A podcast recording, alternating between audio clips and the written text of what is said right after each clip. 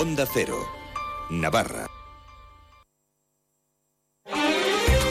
La brújula de Navarra. Aitor Plaza. Onda Cero.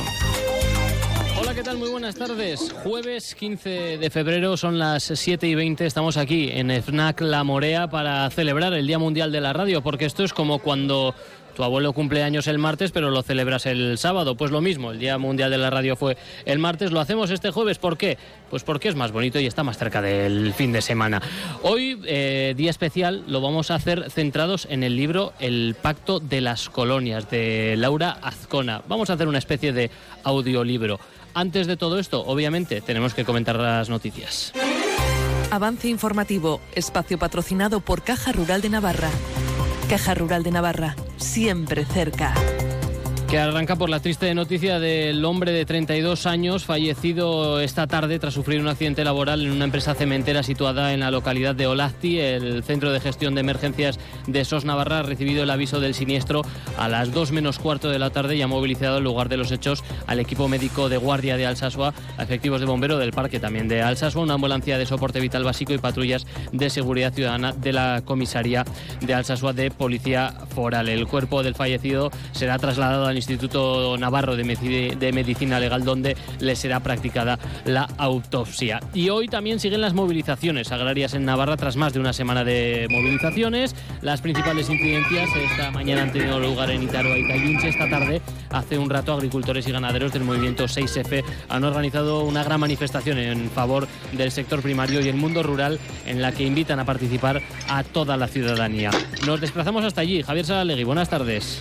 Buenas tardes, Aitor. Estamos ahora muy cerquita de la emisora, bajando la avenida Carlos III, donde la treintena de tractores de pedales con la que varios niños encabezaban esta manifestación, que ha partido a las seis y media de la tarde del Parque de Antenuti, se dirigen ya hacia la Plaza del Castillo, donde tendrá lugar la lectura de un manifiesto. Unas mil personas están participando bajo la lluvia en esta manifestación en apoyo al campo y a los agricultores. Marcha encabezada también por varios tractores y una pancarta con el lema por nuestro futuro.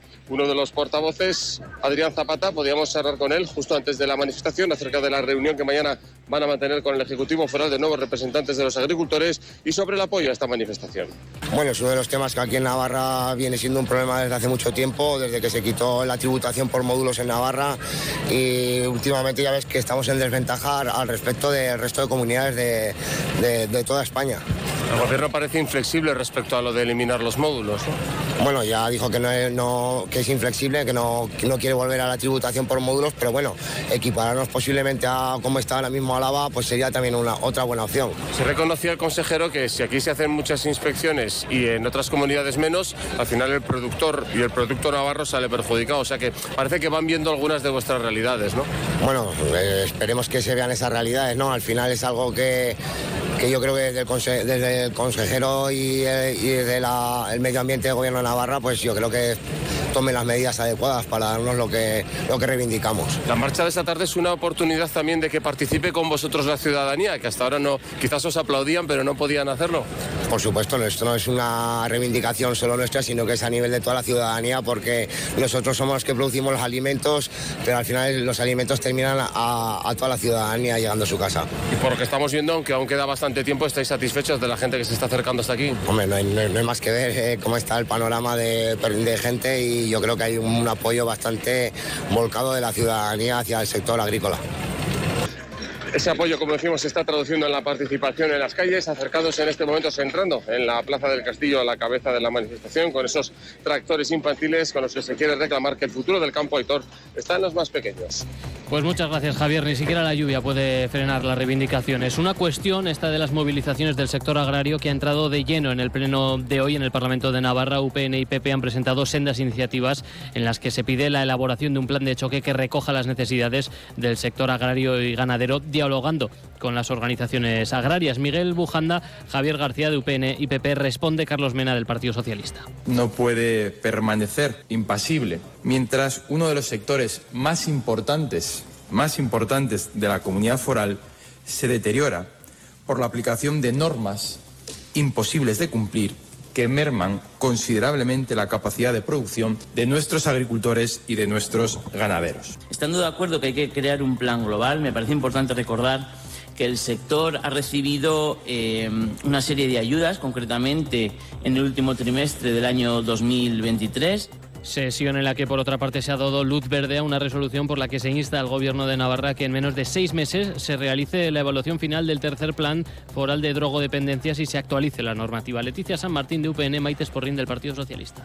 Políticas van muy lentas, pero el problema es que los políticos eh, no dicen una cosa y hacen la contraria. Como la persona no presta real atención a las situaciones, pues está pendiente de la tecnología, ansiedad e hiperestimulación, dificultades para socializar y para comunicarse que Navarra es la comunidad con mayor brecha salarial donde las mujeres cobran un 27% menos que los hombres. Carolina Vidal es secretaria de Mujeres, Igualdad y Condiciones de Trabajo de Comisiones Obreras. En el tiempo parcial, porque el 70% de quienes tenemos tiempo parcial somos mujeres, tanto es así que si las mujeres trabajáramos en la misma intensidad de jornada que trabajan los hombres, la brecha descendería hasta el 5%. Desde la previsión del tiempo. En cuanto al tiempo se espera para mañana un día nuboso con lluvias que serán notables por la tarde, temperaturas mínimas en descenso que se esperan al final del día. Ahora mismo 14 grados en Pamplona, 13 en Tafalla, 12 en Estella, 16 en Tudela. Han escuchado el avance informativo patrocinado por Caja Rural de Navarra. Caja Rural de Navarra, siempre cerca. Descubre el plan Disfruta Seguro de Caja Rural de Navarra. Tendrás mayor protección al agrupar tus seguros pagando mes a mes. Dispondrás de ventajas exclusivas, gestor personal, orientación médica y asesoramiento jurídico telefónicos, experiencias de ocio. Disfruta de la vida y confía el resto a Caja Rural de Navarra. Consulta condiciones en cajaruraldenavarra.com. Participa en la octava edición del Medio Maratón Zubiri Pamplona Iruña el próximo domingo 24 de marzo. Inscríbete en la primera media de la primavera en la web zubiripamplona.com y disfruta de un recorrido inigualable que atraviesa el Prepirineo Navarro, el Camino de Santiago, el Paseo de Larga, se adentra dentro del recorrido del encierro para finalizar en la plaza del Ayuntamiento de Pamplona. Promueve Diario de Noticias, patrocinan CaixaBank. AENA, Ayuntamiento de Pamplona, IMQ, Centro Porsche Pamplona, Magnesitas Navarra, Interesport, Lacturale y Joma. Colabora Onda Cero y Europa FM. Últimos dorsales disponibles. Date prisa y no te quedes sin el tuyo. Un negocio necesita web, redes sociales, imagen de marca, canal de ventas online. ¿Buf? Si eres una pyme o un autónomo y necesitas ayuda en tu digitalización, la oficina Acelera Pyme Iris de AIN, la Asociación de la Industria de Navarra, te ofrece asesoramiento sin coste. Entra en oapiris.ain.es y comienza tu transformación digital. La Brújula de Navarra, Onda Cero.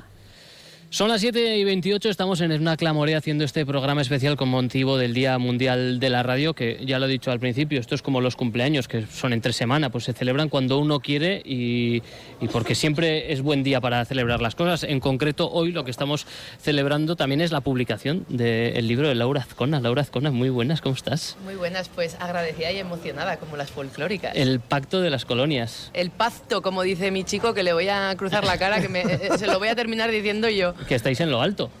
Eh, pues está feo de decirlo yo, pero, pero sí, sí, sí. O sea, el libro salió justo hace una semana y, bueno, el, propio lunes ya me llamó el editor y me dijo que se había vendido toda la primera edición. o sea que. Qué pasada. Mm, sí, Podríamos hacer hasta un juego aquí queda un libro en FNAC, en FNAC La Morea. Queda un libro. A ver quién viene y lo encuentra. E, exacto. Eh, yo no he sido capaz de encontrarlo, o sea que el que venga para él. Tiene más misterio eso que, el propio libro, casi casi. Sí, sí. Eh, no, no, no, no, hay que pasarse. No, tampoco, tampoco. Misterioso siempre Javier Abrego. Javier. ¿Qué tal? Sabes que ordenan en FNAC los, los libros por orden alfabético y está Azcona al lado de Brown, del Código da Vinci, Dan Brown.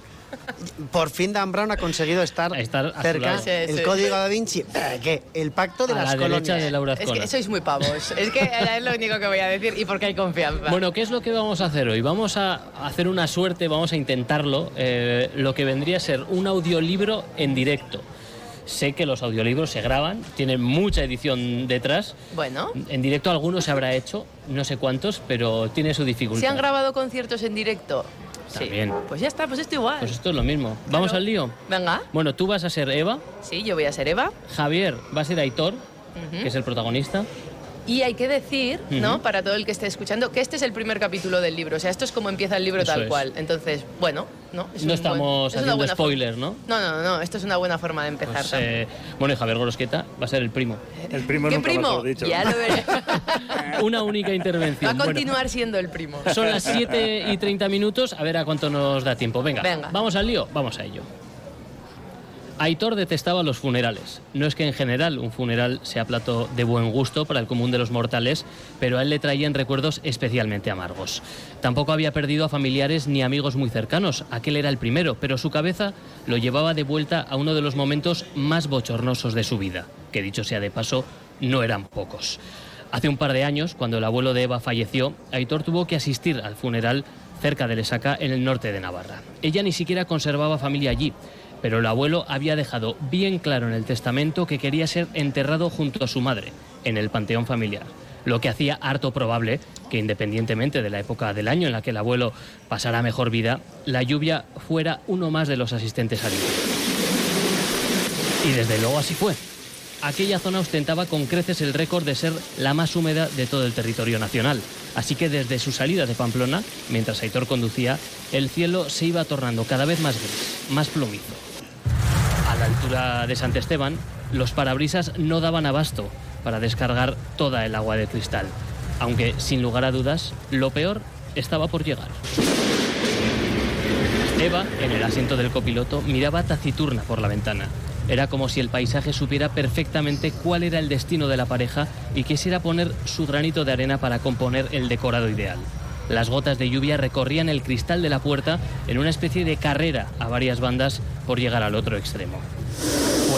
El ejército de robles y hayas se alzaba con solemnidad y por momentos parecían saludar al coche que zigzagueaba por la carretera metiendo sus copas al compás del viento. El móvil de Eva emitió un sonido que la sacó de golpe de sus pensamientos. ¿Todo bien? Mi primo Jorge no puede venir al funeral. Su mujer acaba de romper aguas. Bueno, cariño, no te preocupes. Seguro que va a ir todo fenomenal. Hoy en día estas cosas están muy controladas y... No es eso. Jorge iba a ser uno de los portadores del féretro del abuelo. Ya sabes que mi padre es imposible que levante semejante peso. Así que creo que el siguiente en la lista eres tú. Eva lo miró con cara de consternación. Aitor supo entonces que no era cuestión de su primo. Era una preocupación genuina, una mirada, una mirada que le pedía a gritos que no la liara. Y no le faltaba razón. Te prometo que tendré todo el cuidado del mundo. Ella permaneció seria y sin apartar la mirada de la carretera, asintió. A su llegada al pueblo, varias decenas de paraguas se arremolinaban en la puerta del tanatorio. Un murmullo suave de pésames y palmadas en la espalda indicaba el lugar exacto donde se encontraba la familia del finado. La madre de Eva era menuda, como ella, pero con ese carácter fuerte que forja a la mayoría de las mujeres que han crecido entre caseríos y pastos. Hacía muchos años que había abandonado el pueblo para irse a vivir a la ciudad, pues consideraba Pamplona una gran urbe en comparación con Lesaca. Allí no tardó en encontrar trabajo como secretaria en una gran constructora, donde poco después conoció a su marido, que regentaba el despacho de al lado, y el cargo de director de la compañía. El resto de la historia se escribió sola. Primero, una boda express, y tras eso, dos hijas con un futuro tan prometedor como acomodado, que únicamente fue perturbado con la llegada de los yernos, aunque en el caso de Aitor ni siquiera podía llamarse eso. Llevaba muchos años de relación con Eva, tanto como los que tenía la orla de bachillerato que lucía en la pared de la casa de sus padres. Se conocieron justo antes de empezar la universidad y desde entonces, para disgusto de la madre de ella, no se habían separado. Aitor era a sus ojos un pusilánime, alguien que pulula entre el estatismo y la acción. Nunca terminaba nada, nunca se atrevía a ser nadie y prueba de ello era que tras más de 20 años de relación con su hija, no se decidía a dar el paso de casarse. Eso irritaba hasta el extremo a la madre de Eva y Aitor no, no solo lo sabía, sino que lo percibía en cada visita parental y en cada mirada que su suegra le lanzaba atravesándolo con sus azules punzones. Esos mismos que ahora estaban anegados de lágrimas en el tanatorio. Aitor sintió que por primera vez su suegra lo miraba distinto, algo así como un grito de socorro desde el dolor de la pérdida, solicitando el armisticio por un día. Seguía oscuro y lloviendo a mares, pero él tenía una oportunidad y no, iba, y no pensaba desaprovecharla. Lo siento mucho, Rosa. Ella asintió y él dejó paso al resto de las personas que hacían fila para dar el pésame a la familia del difunto. De repente, desde el otro extremo de la sala, vio que Eva le hacía un discreto gesto para que se acercara. Estaba rodeada de varios hombres, su tío Ramón y un par de primos. Aitor, dice mi tío que el personal del tanatorio se encarga de meter el ataúd del abuelo en el coche, pero que al llegar al cementerio ya es cosa nuestra. El tío de Eva asentía lentamente al lado, mirándolo de arriba abajo. Desde luego, era familia de pocas palabras. Vale, sin problema. Estaré atento.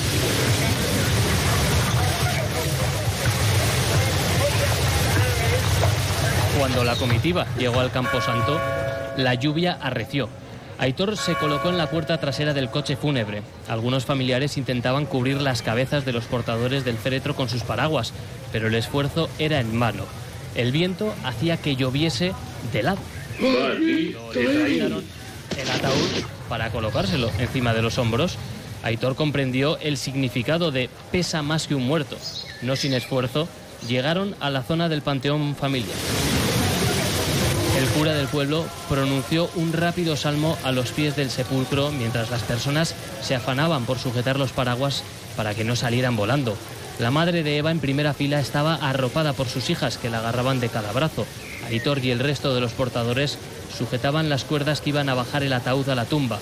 El enterrador del pueblo siempre se valía de los más fuertes y jóvenes del funeral para esta tarea, en la que él solo se dedicaba a dar la señal para ir soltando la cuerda, como el capitán que pide a la tripulación que suelte amarras. Cuando la señal llegó y comenzaron a aflojar los estribos, la caja empezó a bajar rítmicamente hacia el sitio de su descanso final, cuando los cuatro hombres movían los brazos de manera sincronizada mientras la lluvia seguía sin dar tregua. Aitor sentía los antebrazos doloridos y empapados. De repente, el cabo se le resbaló de las manos. Y todo lo que vino después pasó en un segundo. Con un movimiento casi grácil, el ataúd se tambaleó y cayó a la fosa acompañado de un terrible estruendo. El silencio durante un momento fue literalmente sepulcral. La madre de Eva miraba atónita a Aitor. Había dejado de llorar y el color de la cara iba pasando de blanco pálido a rojo colérico. Uno de los primos de su novia se asomó a la fosa. La tapa se ha abierto y el abuelo está fuera. Varios hombres del pueblo acudieron enseguida al socorro. El murmullo de la gente crecía como una ola en el camposanto. Las señoras más mayores se santiguaban. Que el muerto se salga del ataúd en el entierro es uno de los peores presagios para una familia. Aitor estaba paralizado. No podía quitar ojo a su suegra ni a Eva. Recordó la conversación del coche y supo que esta vez había cruzado una frontera desconocida y temible. La madre abandonó el cementerio entre gritos de dolor acompañada por sus hijas. La cara, de Eva, mirándolo desde lejos entre crucifijos y ángeles, no se le olvidará jamás. Era una mezcla de desesperación, de frustración, pero sobre todo de una profunda decepción. Aquel día terminó de romperse algo más que la tapa del féretro del abuelo y semanas después ella le anunció que se marchaba de casa. Y así terminamos. Qué fuerte, ¿eh? llegamos ya a 39 y se nos echa el tiempo encima. Sí. Pensaba que os iba a tocar leer más, madre mía, es la vez que más me ha tocado hablar en la radio. Pero Bueno, qué bien hablas. ¿Cómo se ve desde, desde ese punto? Eh, Desde el pues, punto casi del lector. eh, muy guay. Y se me han, me, me han puesto exactamente así, pero con alegría. No, se me ha puesto los pelos de punta. Le estaba haciendo aquí. eh, sí, sí. O ha sea, es- alguna que otra equivocación, pero bueno. Joder, ojalá pudiera leer yo tan seguido sin equivocarme, ¿vale? Ha estado genial. Eh, genial. bueno, pues esto es hacer un poquito un audiolibro, ¿no? Sí, yo creo que sí. Mira, ojo que igual me lo Oye, llevo, ¿eh? Igual, lo te ficho. puedes poner ahí a ello, contratar. Seguro que hay gente mejor entre el público que ha venido aquí. Tenemos que agradecer, por cierto, que estamos aquí fantásticamente sí, en sí, FNAC sí, La sí, Morea. Y nada, habéis venido para dos frases. Bueno, pero, pero lo que muy se os bien. ha pagado no está escrito, ¿eh? Sí, sí, Somos las estrellas. Yo me voy a mi camerino ahora. Os lo lleváis en verde. Esto del pacto de las colonias que está en FNAC, a ver si alguien lo encuentra. Impresionante, por Bueno, y en muchísimas plataformas también. Laura Azcona, muchísimas gracias. A vosotros. Terminamos aquí, llegamos a las 8 menos 20, termina la brújula de Navarra, no sin recordar que hay que donar sangre. Toda la información en adona.es. Muy buenas tardes.